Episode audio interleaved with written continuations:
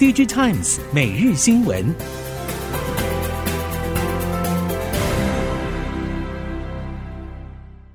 听众朋友好，欢迎您再度收听 DigiTimes 每日新闻，我是谢美芳，带您关注今天的科技产业重点新闻。日前一项最新的预测内容表示，由于市场需求不确定性升高，今年三月份苹果 iPhone 十四系列的 OLED 面板出货量。可能会比去年同期减少百分之三十五左右。这份数据也已经显示，市场可能因此对高阶 iPhone 需求已经降温。国内 IC 设计业者陆续公布最新的二月份营收表现，联发科、联咏、瑞昱等大厂表现都有回温的迹象，许多业者表现也都符合原先营运逐步回温的预期。可以看出，库存去化确实正如业界所描述的，正在进入尾声阶段。而短单、急单需求确实都强劲，也让外界对于今年逐季回温的营运预期更有信心。不过，全球总体经济的前景仍然是不明朗的，主要市场都存在着经济未爆弹，IC 市况是否能顺利复苏，还需要持续的观察。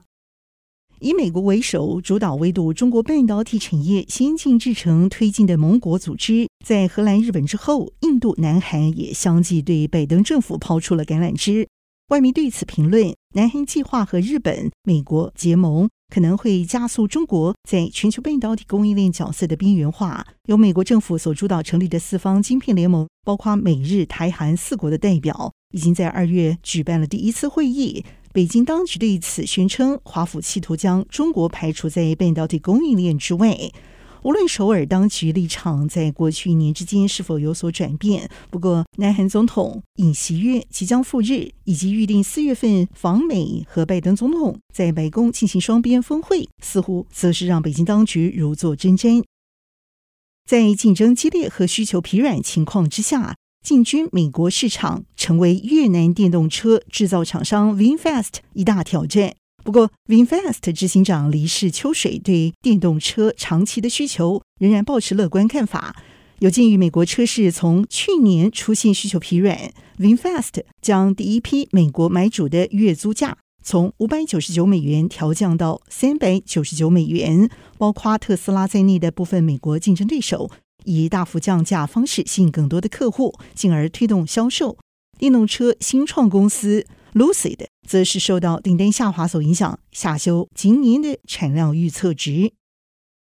电子供应链长链变短链，越南众望所归，被视为是生产的新据点。而以 NB 看来，速度则远不如想象来得快。NB 供应链传出消息，ODM 最近才力邀美系品牌厂前往越南考察。希望能争取到客户下单。零组件厂则是表示，品牌客户要迁到越南，但都还停留在嘴上说说的阶段，没有看到实际的下单行动。NB 供应链各有考量，态度不一。品牌厂如果已经投入越南生产，会积极邀集上下供应链共赴越南生产，表态搬迁计划已经拟定。不过，已经投入的供应商积极敲边鼓，说服其他客户加入，双方原因相同。都是为了吸引更多厂商投入，降低生产成本。不过，实际上客户是否下单会是重点。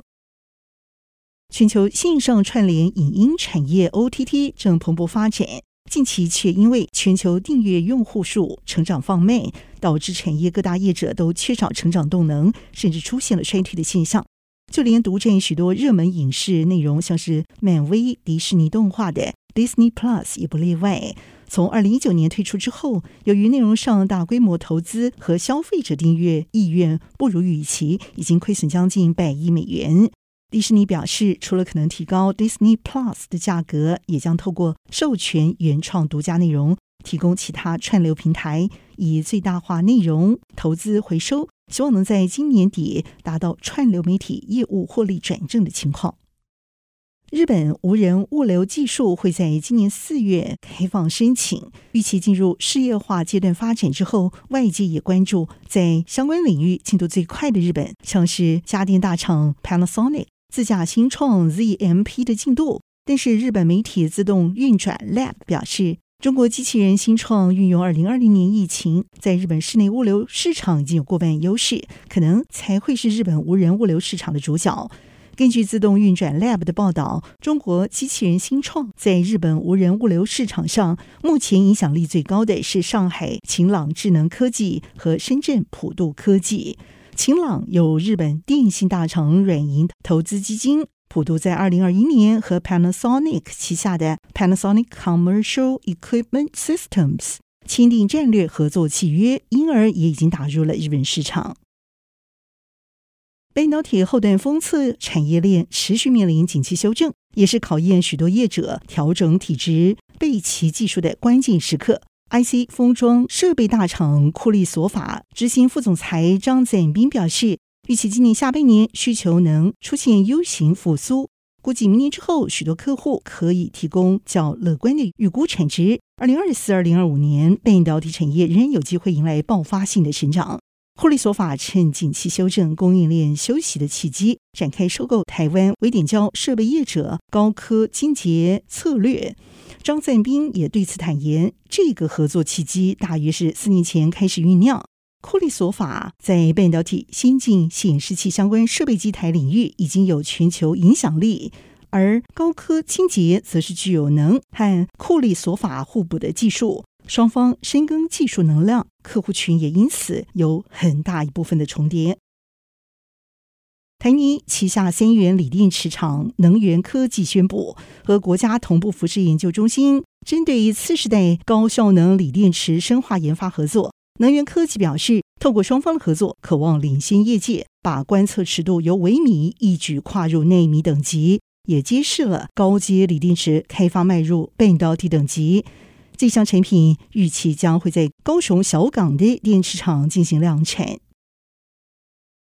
台矽微控制器 MCU 业者相继公布了今年二月份的营收，新唐、盛群等大厂营收表现延续一月份的营收情况，呈现持续衰退。不过，就像多数业者的陈述，受传统淡季效应以及供应链去化库存所影响，市场需求持续下滑。预期今年 Q1 到 Q2 会是景气的谷底，对于全年营运表现多半保持保守的态度。被动元件大厂国巨在十四号举行了二零二二年 Q4 的法说，公布去年 Q4 财报以及全年财报。二零二一年营收达到一千两百一十点八七亿台币，较二零二一年增加百分之十三点七，创历年新高。产业人士对此认为，主因在于国剧诟病美商积美的效益仍然持续产生动能。国剧也表示，今年上半年持续调整库存，打稳地基，下半年有望库存去化，可能 Q2 到 Q3 能看到被动元件产业景气明显回温。毕竟最坏的时态已经过去，今年尤其看好五大领域车用、工规、医疗、军规、航太产品线发展，其中高单价、高毛利车用。公规产品会是今年的重头戏。半导体设备业者表示，以目前接单动能看来，台积电 Q2 营收抢先止跌回升是可以预期的。主要是多家客户订单开始回补，部分制程产能利用率较第一季拉升，其中包括二十八奈米制程持续维持逼近满载的表现。台积电预期今年第一季营收约季减百分之十四左右，毛利率、盈利率都会明显衰减。半导体景气估计在 Q2 触底，下半年回温，今年营收可望小幅成长。惊艳各界的 ChatGPT 是建立在微软从几年之前就开始打造的人工智慧超级电脑，其中就串联数万颗的 NVIDIA A100 GPU。目前微软正训练规模更大的 AI 超级电脑，计划导入最新一代的 H100 GPU，运用在新模型打造上来催生更精密的设计内容。而目前，微软也已经投入下一代 AI 超级电脑开发工作当中，同时成为向 OpenAI 追加百亿美元投资计划的扩大协议之一。微软持续增加 H100 GPU 数量，同时也导入 NVIDIA 最新版本的 InfiniBand 网络技术，提升资料分享的速度。微软也透露，未来将继续开发针对特殊需求的伺服器和晶片设计，以及找寻改善供应链的方式。以尽可能提升速度、效率，降低成本。在 ChatGPT 取得初步成功之后，将针对搜寻引擎等应用需求，则开始投入平行 AI 模型的开发工作中。以上科技产业新闻由 DigiTimes 电子时报提供，谢美芳编辑播报，感谢您的收听。